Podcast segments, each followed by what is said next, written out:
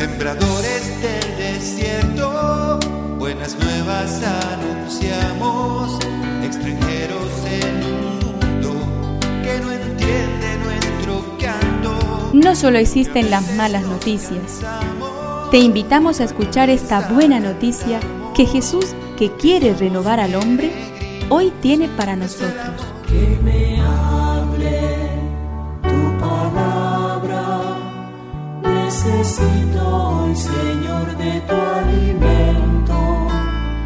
Hoy en todo el mundo se escuchará esta palabra. Juan 18, del 1 al 19 y también el 42. Después que los soldados crucificaron a Jesús, tomaron sus vestiduras y las dividieron en cuatro partes, una para cada uno. Tomaron también la túnica y como no tenía costura, porque estaba hecha de una sola pieza de arriba abajo, se dijeron entre sí, no la rompamos, vamos a sortearla para ver a quién le toca. Así se cumplió la escritura que dice, se repartieron mis vestiduras y sortearon mi túnica. Esto fue lo que hicieron los soldados. Junto a la cruz de Jesús estaba su madre y la hermana de su madre, María, mujer de Cleofás, y María Magdalena. Al ver a la madre y cerca de ella al discípulo a quien él amaba, Jesús le dijo, Mujer, aquí tienes a tu hijo. Luego dijo al discípulo, Aquí tienes a tu madre. Y desde aquel momento el discípulo la recibió en su casa. Después, sabiendo que ya todo estaba cumplido, y para que la escritura se cumpliera hasta el final, Jesús dijo, Tengo sed.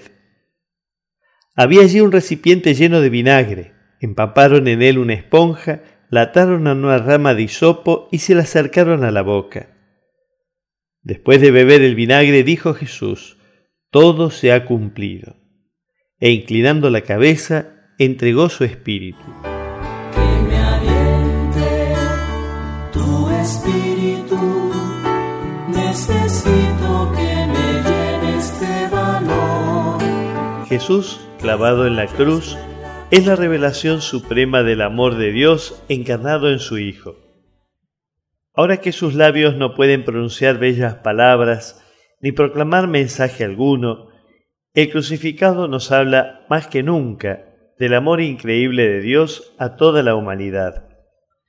Ahora que sus manos no pueden bendecir a los enfermos, ni sus brazos estrechar a los niños, el crucificado nos habla, como nunca, de la bondad y del abrazo de Dios al mundo entero.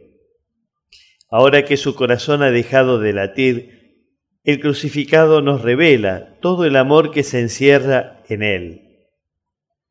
Hoy es día de amar, agradecer y llorar de alegría.